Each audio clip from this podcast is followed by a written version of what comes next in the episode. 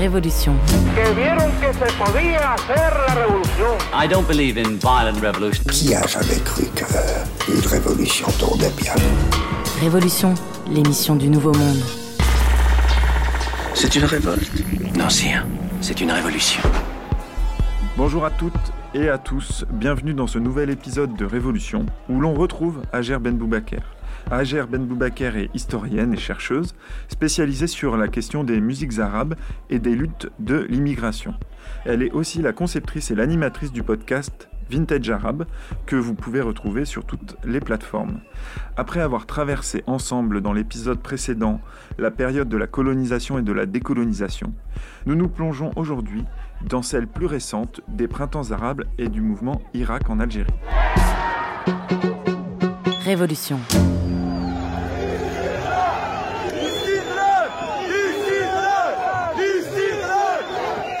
Nous, avons choisi le camp de la population.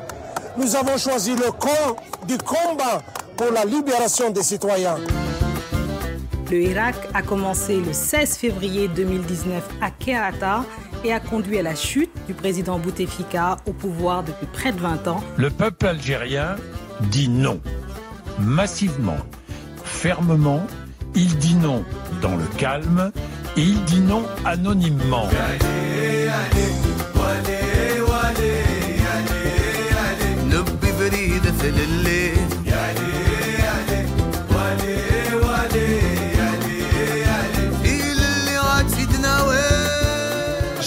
Bon sang. Un jeune comme moi, trop souffert pendant 40 ans pour construire sa vie, pour se marier. Je suis comme tous les gens ici. On veut tous la même chose. Nous cherchons la liberté. Il y en a marre de ces gens-là. On veut un homme nouveau qui sert le pays et c'est à nous de le choisir.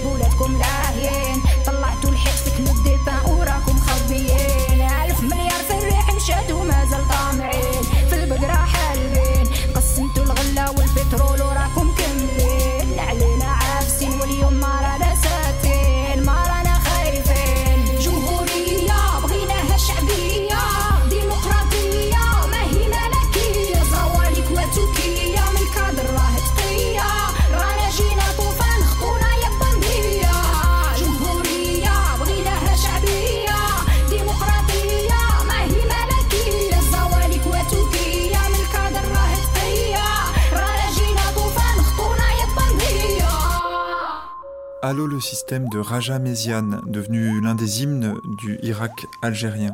Ager, est-ce que tu peux nous parler de ce morceau? Ce chant-là, moi, je- j'en ai eu connaissance un peu comme tout le monde, je pense, à ce moment-là, euh, par des partages Facebook d'amis algériens, euh, parce qu'elle euh, donnait un peu euh, écho aux revendications. Euh, je m'étais un peu renseignée sur elle, je la connaissais pas du tout. et en, me renseignant sur elle, donc je, constate qu'elle est partie à Prague aussi parce qu'elle a eu des difficultés pour sa carrière d'artiste, parce que justement, elle voulait pas tellement se conformer à, des discours, on va dire, censurés. Et parce que c'est pas évident aussi d'être une femme et de vivre de sa vie d'artiste. De toute façon, en règle générale, c'est pas facile en, en Maghreb d'être artiste et de, toucher des revenus convenables, etc.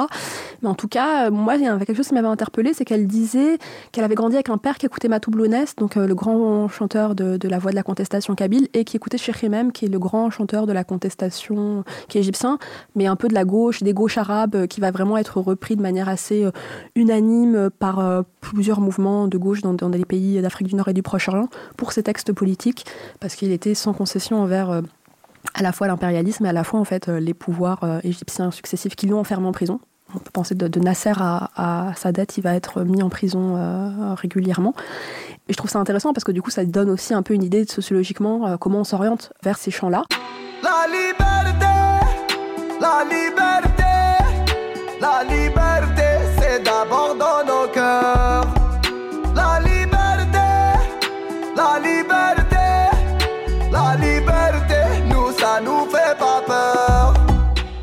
Chanson, euh, celle de Soul King qui s'appelle Liberté, et donc euh, pareil, qui s'installe vraiment comme l'hymne aussi de, ce mouvement.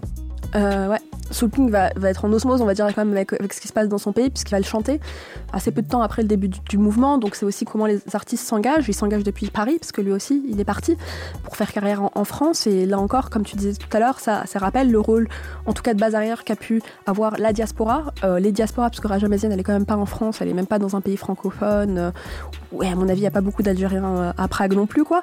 Mais Paris, par contre, ça a toujours été historiquement un lieu de centralité de la musique maghrébine. Mais c'est aussi parce que euh, ça a été la capitale de l'empire colonial euh, dans lequel on était euh, soumis. Et donc c'est aussi là où des artistes, dès la période coloniale, vont venir enregistrer leur musique. Mais c'est aussi là que va se contester le pouvoir. La liberté, la liberté, la liberté,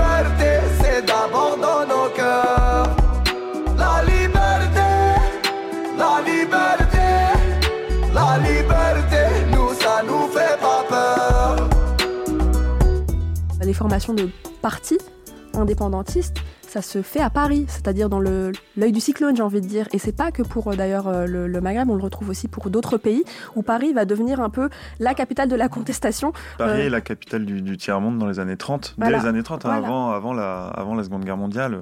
Avec bah, Messaliad, je passe par, voilà. par Paris. Euh... La formation de l'étoile nord-africaine, voilà. mais aussi euh, mais Ho Chi Minh. Ho Chi Minh. Ho Chi Minh. Ho Chi Minh qui passe la par, communauté euh... vietnamienne, on l'oublie beaucoup parce qu'elle est moins euh, présente numériquement que la communauté maghrébine et particulièrement la communauté algérienne, mais effectivement, il y a tout ce, ce, cette rencontre de personnes qui se connaissent d'ailleurs, qui se côtoient parfois, qui échangent et qui commencent à formaliser l'idée d'indépendance politique.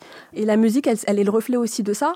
Après, c'est compliqué à l'époque de, de, se révolter, donc c'est beaucoup de chansons imagées, mais qui peuvent conduire à à des fins de carrière ou en tout cas à des, vrais soucis, euh, comme Naïma racontait, euh, euh, le raconte si bien sur Slimane Azem qui, a chanté que les sauterelles qui envahissent son pays.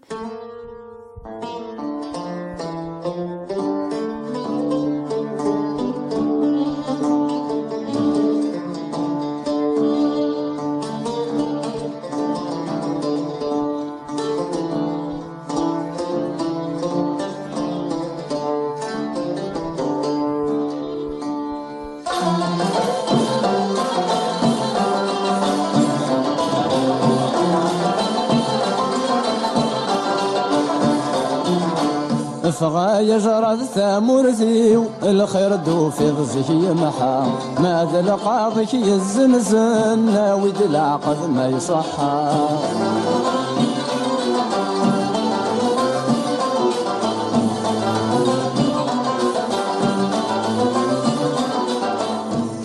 ضيين يا زرات السفغ ذي العلا تهلش ضيين يا زرات السفغ في الصفر وخضام الراد تبغي ضيد جض الشتلا في الصفر وخضام الراد تبغي ضيد جض الشتلا يفات الحل يعدى وجراد يوكيد الزهر ويحلى. افغال يجرد تامورتي الخير دوفي ضزك يمحى. ما بالقاضي يزلزل ناود العقل ما يصحى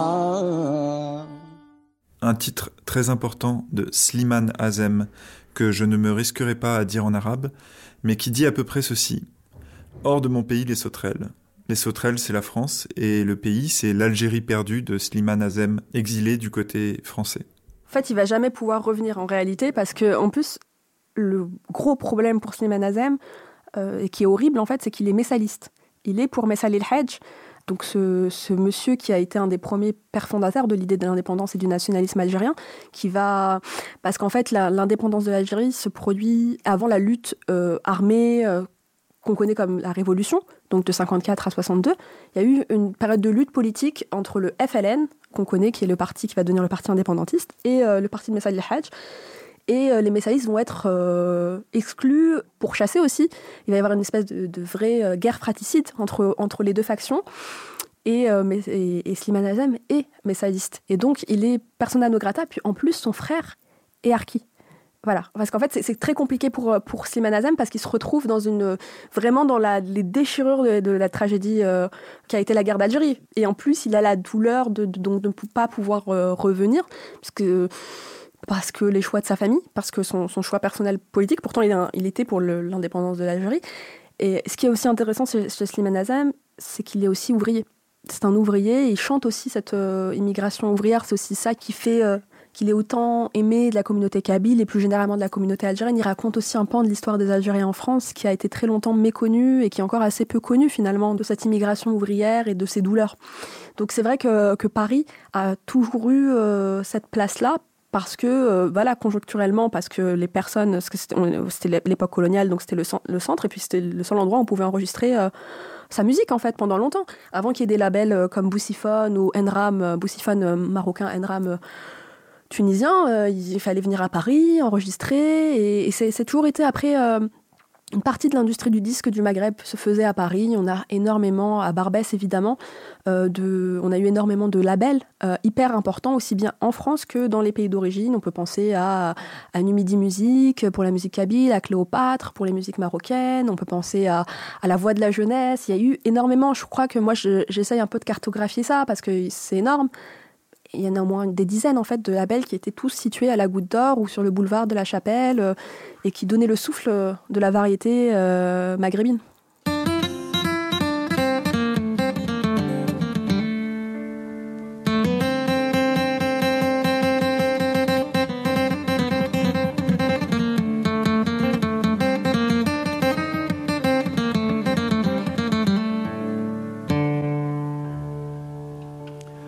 Me rappelle cette nuit d'orage, entouré de mon père et de ma mère, en exil des mon J'ai préparé mes affaires pour mon premier voyage, m'exiler au-delà des mers. Je revois d'ici mon village et tout ce qui me sent très cher. Pour moi, ce paysage est le préféré de la terre l'Algérie, mon beau pays. Je t'aimerai jusqu'à la mort. Loin de toi, moi je vieillis. Rien n'empêche que je t'adore avec tes sites ensoleillés, tes montagnes et tes décors. Jamais je ne t'oublierai, quel que soit mon triste sort.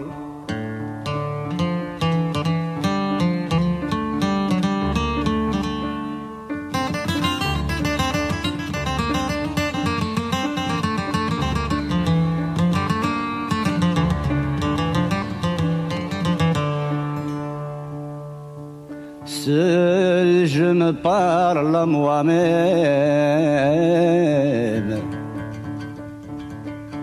J'ai failli à mon devoir. J'ai mené une vie de bohème et vécu dans le cauchemar quand je chante ce poème, je retrouve tout mon espoir. L'Algérie, mon beau pays, je t'aimerai jusqu'à la mort. Loin de toi, moi je vieillis. Rien n'empêche que je t'adore avec tes sites ensoleillés, tes montagnes et tes décors. Jamais je ne t'oublierai, quel que soit mon triste sort. Algérie, mon beau pays, de Slimane Azem. On est toujours dans l'émission Révolution sur Grunt Radio avec euh, la chercheuse et historienne Ager Ben Boubaker. Et on va aborder maintenant un autre genre musical, le rap, et notamment le rap algérien et le rap tunisien, et le rôle qu'ils ont pu jouer l'un et l'autre dans les révolutions et les mouvements sociaux du Maghreb ces dernières années. Révolution. L'émission qui change le monde. Après, l'Algérie a une longue histoire avec le rap. C'est, on considère que c'est un des c'est le premier pays arabe qui a eu euh, du rap, qui a été euh, hyper important et très populaire. C'est aussi ça qui peut-être le distingue l'Algérie. On est quand même dès la fin, début des années 90, fin des années 80, le rap. euh, le rap émerge, là où dans d'autres pays il va émerger au début des années 2000. Enfin voilà, on a vraiment une autre chronologie qui est aussi finalement quand même, on va pas, va pas se mentir, liée au fait qu'il y a une diaspora algérienne euh, en France et qu'il y a en tout cas une circulation, parce que ça veut pas dire nécessairement que ces rappeurs avaient de la famille en France ou qu'ils allaient en France, mais il y a une circulation, notamment par le multilinguisme des Algériens, qui fait que le rap euh, arrive plus tôt et euh, s'implote plus tôt parce qu'il tout de suite il rappe Darija. De l'autre côté ou d'ici c'est le même combat. الراب بلاصة العقلية بدات تتماشى في قلبي نقولو أنا ما خاسر والو خرجيني من الكلاسة بصح ما هربتش ستيلو زوجت بالميكرو ست سنين عشرة جابوا دراري في الرابولوجي عشرة على عشرة اسمعهم تتغاشى خيا طريق الفن حبيت فن طريق نقيوها من العفن لبعت وسكات فيفن الميكرو سلاحي خليني في الراس عافي هكذا كبرت في راسي راسي C'est du rap de maghrébin, cousin, de grosses pointures. Mané faire un VA, ouais, le docteur dans la bavère. C'est du rap de maghrébin, cousin, dans ta voiture. T'es Alger la blanche, cousin, ou dire la ceinture ils deviennent vraiment populaires auprès de la jeunesse, ce qui distingue parfois le rap d'autres pays où euh, ça reste euh, quand même populaire auprès de... Euh oui, une, une plus petite tranche de la frange de la population. Je pense que c'est vraiment maintenant qu'on peut se rendre compte que le rap est vraiment populaire auprès de la jeunesse, mais à cette époque. euh, en tout cas, en Tunisie, par exemple, au, fin des années 90, c'était pas, enfin, tout le monde n'écoutait pas du rap. Là où en Algérie, c'était quand même beaucoup plus courant. Et donc, ce pays a, a cette importance-là aussi euh, par rapport à l'émergence de nouveaux genres musicaux euh, transnationaux, comme le rap. Quoi. Circulation qu'on retrouve dans un autre mouvement qui est celui du mouvement ultra, à travers lequel va se faire la contestation, va se déplacer la contestation via les supporters de football dans les stades, et notamment à travers un chant donc, qui précède le mouvement irak et algérien dont on a commencé à parler tout à l'heure, la Casa del Mouradia. On écoute cet extrait et après on en discute.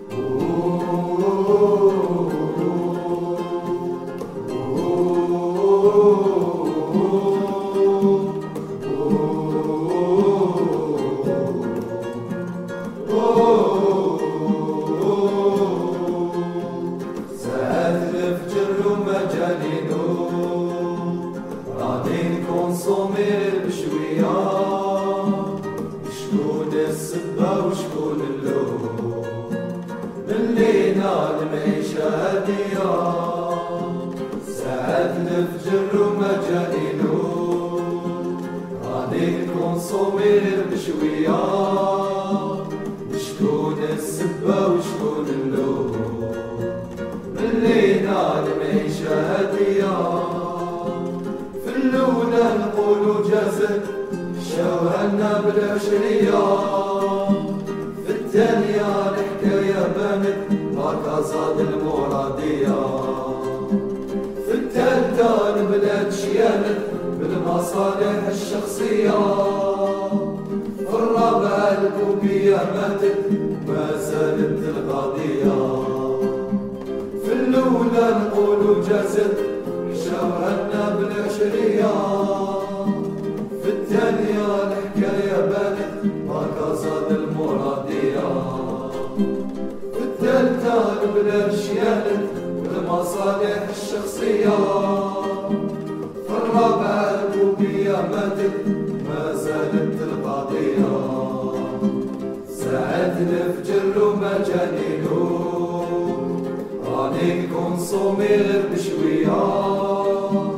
شكون السبة وشكون اللوم.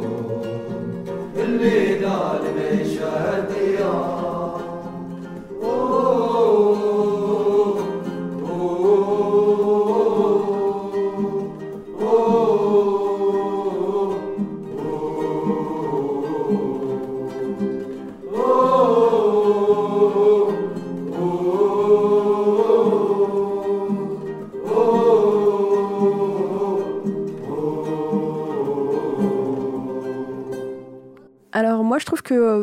chants d'ultra disent beaucoup de la nouvelle forme de circulation des, musiques en, général.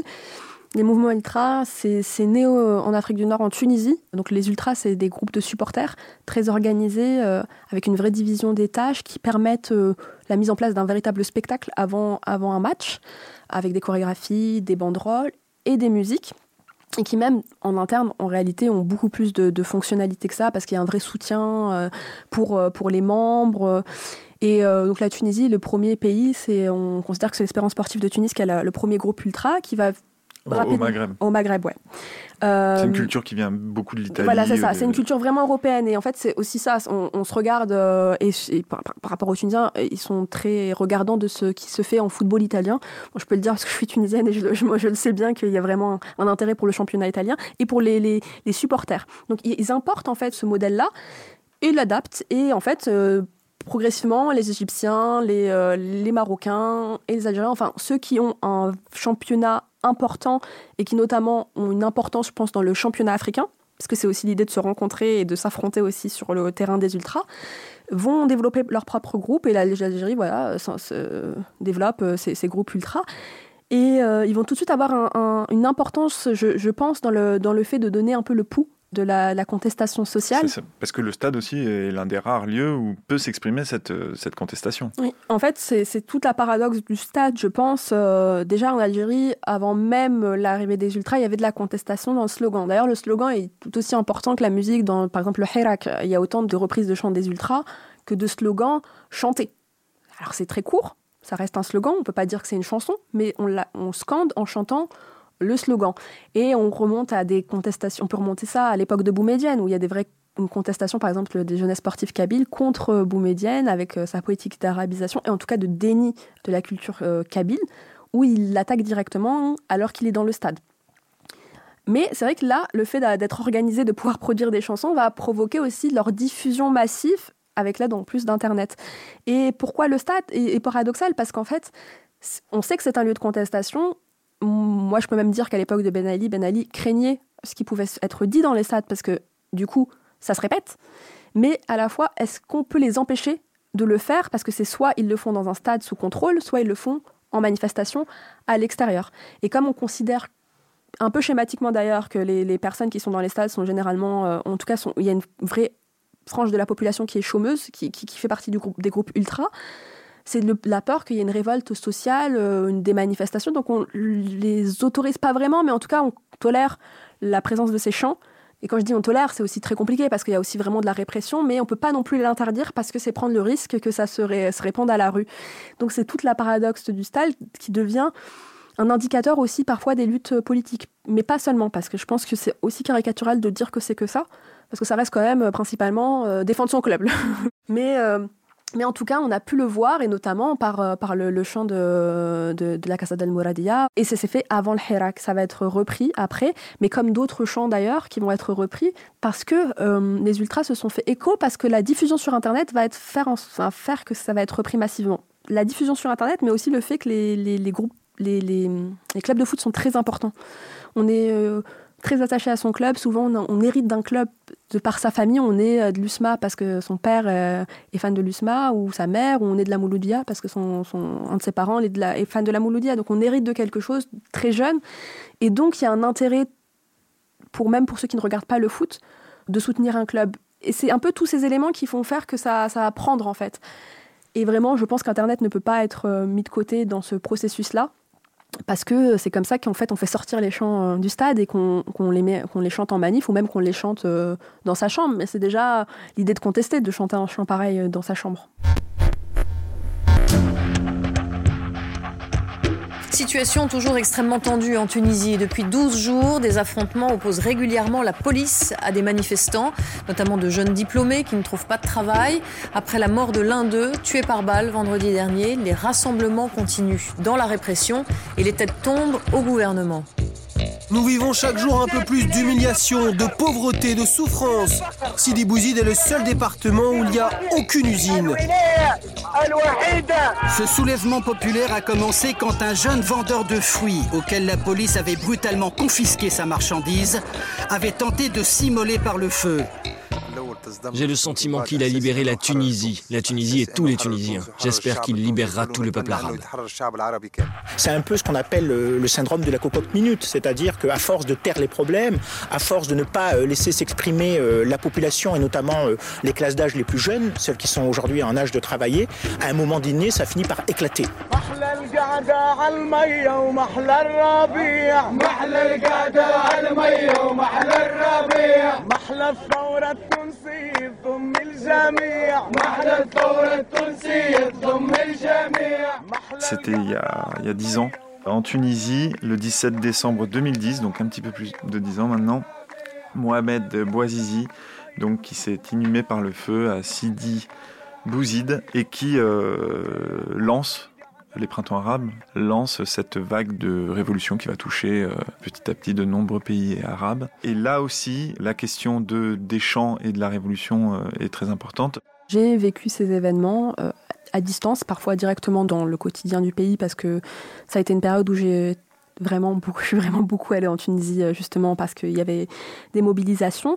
Mais ce que je trouve intéressant, qu'on ait commencé par Cabral et qu'on finisse par ça, parce que ce chant, c'est un chant euh, qui est chanté par des gens de Sidi Bouzid qui est à l'intérieur du pays. Et c'est un peu ce que dit euh, Cabral dans son texte par rapport à à l'existence et à la résistance des cultures, c'est que souvent on les trouve dans l'intérieur, non pas dans les zones côtières ou dans les zones où il y a une présence coloniale forte euh, parce que c'est des centralités de pouvoir et donc que l'administration coloniale s'y installe et donc que son mode de vie et sa culture s'y répandent. Là, c'est vraiment un chant qui vient de personnes qui se sont déplacées euh, de Sidi Bouzid à Tunis à l'époque de ce qu'on appelle la Casbah, c'est-à-dire l'occupation du siège du gouvernement euh, tunisien pour euh, maintenir le processus révolutionnaire. Et puis petit à petit, les discussions amèneront à l'idée de voter une constitution et donc de passer à une nouvelle ère. Bon, c'est un chant que moi j'affectionne beaucoup parce que c'est vrai que c'est pas forcément le chant qui a été publicisé autour de la, de la, la révolution tunisienne, alors même que je pense qu'on l'a tous entendu à un moment à cette période parce qu'il a été très largement partagé via Internet. Et il y avait aussi euh, vraiment euh, l'idée de chanter, l'idée de, se, se, réunir. Les gens étaient assis et occupaient la place. Et finalement, moi aussi, je trouve que ça, ça dit quelque chose, de toute manière, de la culture tunisienne orale et de sa capacité euh, à... Moi, c'est quelque chose que j'ai observé très petite avec mon père ou mon oncle, qui peuvent s'échanger des vers de poésie qu'ils soit reprennent, soit inventent pour débattre. Et aussi de la facilité que parfois on, les personnes ont de prendre une derbouka ou de prendre n'importe un bendir pour improviser une chanson. Et je trouve que c'est exactement ça qu'on qu retrouve. Et c'est pas étonnant parce que Bouzid a cette culture orale-là, a cette culture musicale-là, qui est la culture euh, de la musique euh, d'inspiration bédouine, en tout cas de, de l'intérieur du pays. Et je trouve que c'est ce chant-là qui donne mieux l'idée de ce qui s'est passé. C'est pas celui qui s'est importé. Parce que je pense que c'est pas forcément audible. C'est de la capella. C'est pas un style musical sur lequel on peut se on peut se référer, c'est pas du rap, c'est pas non plus de la variété, euh, mais c'est ce chant-là pour moi qui signifie le mieux ce qui s'est passé à cette époque, c'est-à-dire comment le peuple, notamment le peuple de l'intérieur délaissé et en sous-développement, se révolte. La révolution est un sport de combat. Et, et je pense vraiment que c'est le cas parce qu'en Tunisie, il y a toujours euh, des forces réactionnaires, quelle que soit leur couleur politique. Mais en tout cas, ça a été un processus, et c'est toujours un processus ultra difficile parce qu'il y a toujours des personnes qui sont menacées parce qu'elles euh, qu'elles ont le courage de, penser et de, s'exprimer et euh, que ce processus-là n'est pas admis par tout le monde. Et, euh, c'est pour ça que je, dis que la Tunisie, elle est encore en cours en fait. On ne peut pas dire c'est bon, ça s'est passé, il y a des, de nettes améliorations parce que, mine de rien, moi je me rappelle depuis que je suis petite jusqu'à l'âge de 18-19 ans, on n'avait pas le droit de dire le nom Ben Ali dans la rue. Enfin, il faut quand même. Parce qu'il y avait des indices partout. C'était vraiment une situation de. On, a du mal à l'imaginer quand on n'était pas dedans, mais c'était réellement euh, une peur panique de se faire dénoncer par quelqu'un, même de sa famille. Ça, ça a quand même un peu disparu, mais après, euh, ça reste un sport de combat parce que. euh, parce que c'est pas admis par tout le monde. Mais, mais, mais c'est sûr qu'il y a eu un renversement qui pour moi est toujours en cours de toute manière, qui, qui, continue de, de, porter ses fruits, mais je pense que ça a quand même libéré une parole qui n'était pas possible ou qui se faisait de manière beaucoup plus confidentielle avant, et notamment on peut s'interroger un peu d'ailleurs sur euh, notre histoire. Typiquement, là, il y a eu beaucoup d'interrogations. euh, comme je disais, Ben Ali, certes, mais avant, il n'est pas arrivé de nulle part. Donc il y a vraiment eu une ouverture de la parole sur des sujets qui étaient complètement tabous. Merci beaucoup, Adjer, pour euh, cette traversée, euh, cette lo- longue et intéressante traversée entre musique et révolution du côté du Maghreb. On va se quitter en musique et un peu en révolution.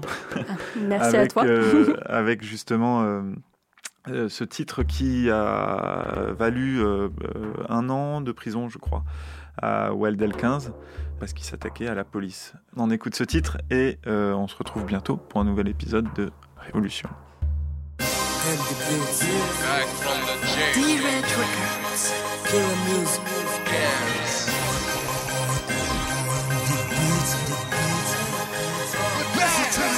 شدوني على الستهلك عدوني عالزاطلة بكاو لميمة هزوني رقية باطلة في قالب غلطة حطوني في وردة تونس نعطيها وردة. الحكومة تاخو الكتلة آه أعطيني الشمع عالسريع عم حبس ما نشدوش كان جا بابا اسمه بوسبيع نحب نتوب ناحية الدروب من المكتوب. الحبس ما نشوفوش كان جيت ولد سليم شيبوب يا رئيس يا محامي يا بوليس يا مستشار. كيما بكيت وبابا بوك ما شعل فيه النار. غير الحومة قندهار الكاس فاضي بديلي صار شيطان رجيم. يديلي مين ابو عياط. خدموا بيا السر والليل هزوني للجبانة البارح بيت في الدار. الليلة بيت في زنزانة. امي ما تبكيش. ما كبسونيش البوليس اللي طيحني أمه نوكلها الحشيش. البوليس هي كلاب وأنا أقول بحنين أنا أقول ترى كل بحنين البوليس هي كلاب البوليس هي كلاب البوليس هي كلاب البوليس هي كلاب انبح يا كلب انبح يا كلب انبح يا كلب البوليس هي كلاب انبح يا كلب انبح يا كلب انبح يا كلب البوليس هي كلاب شرجي سلاحك يا بوليس أضربنا بالكرتوش. رانا موتة مقلعين كان تضربنا ما نحسوش. تحب تاخذ بطاقة عريس رانا ما نمدوش. في العيد نحب نذبح بوليس من في بلاصة العلاش ورانا في الحبوب جرينا وما شدوناش الرعف اللي يلم الكل الحومة كحلة بالحناش كانت تلوج عالسطول فوق قيمة تلقاهاش. جينيراسيون بطل قراية والزطلة ما تبطلهاش. هكا نعيشوا يا بوليس ما عندنا شي مخبي كرهتونا في السيفيل. يعلم بينا كربي انت تحب تطيحني تركب لي في يدي. خرجني من مخك وبربي سيب لي زبي هذه الحومة يا حنشون تفشع فينا بالسجون. لعبة كابس يا قلابس لابس. في راسك كرسون في راسي برشا جنون. زخموا فيك نسمحولك كيما حشيت معايا قبل جيت اليوم باش تركزهولك. الدوري سيا كلاب وأنا نقول نبيع منين؟ أنا نقول نبيع منين؟ ترى قول لي نبيع منين؟ البولي سيا كلاب البولي سيا كلاب البولي سيا كلاب البولي سيا كلاب. I can أمرح يا كلب أمرح يا كلب البولي سيبكي أمرح يا كلب أمرح يا كلب أمرح يا كلب البولي سيبكي منبوش مش البيت الدوش قلوب حجر ما نخافوش نكلع حنوش اعطيني فرد ما نضربهم بالكرتوش شدوني ولا ما تشدوش ما على بالي بيه ديما الزات ولوم تكيف حاول باش تخرالي فيه البولي سيكلي بحكاية باينة من المانا رجل واحد في الداخلية فاسد وطلع وطحان واقف احترام للضباط. يا عفات جينيراسيون مسطولين جينيراسيون موبقات. كو كو كوكايين.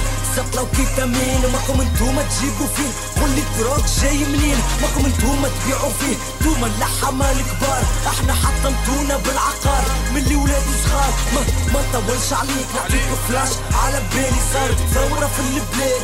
يا أخي طلعت من تاني تحيا الحكومة مادام الحشية للكرومة. ديديكاس ولاد الحرمة والجنس المظلومة. يقول سي كلاب وأنا أقول بيحمين أنا أقول بيحمين ترى قول بيحمين البولي سي كلاب البولي سي كلاب البولي سي كلاب البولي سي كلاب انبح يا كلب انبح يا كلب انبح يا كلب البوليسية كلاب انبح يا كلب انبح يا كلب انبح يا كلب البوليسية كلاب شدوا فينا على المخدرات انتوما اللي تجيبوا فيها تبيعوا لنا فيها وتهزونا الحبس البوليسية يا خذات شدوا شوف لكم حاجة برا يا كلاب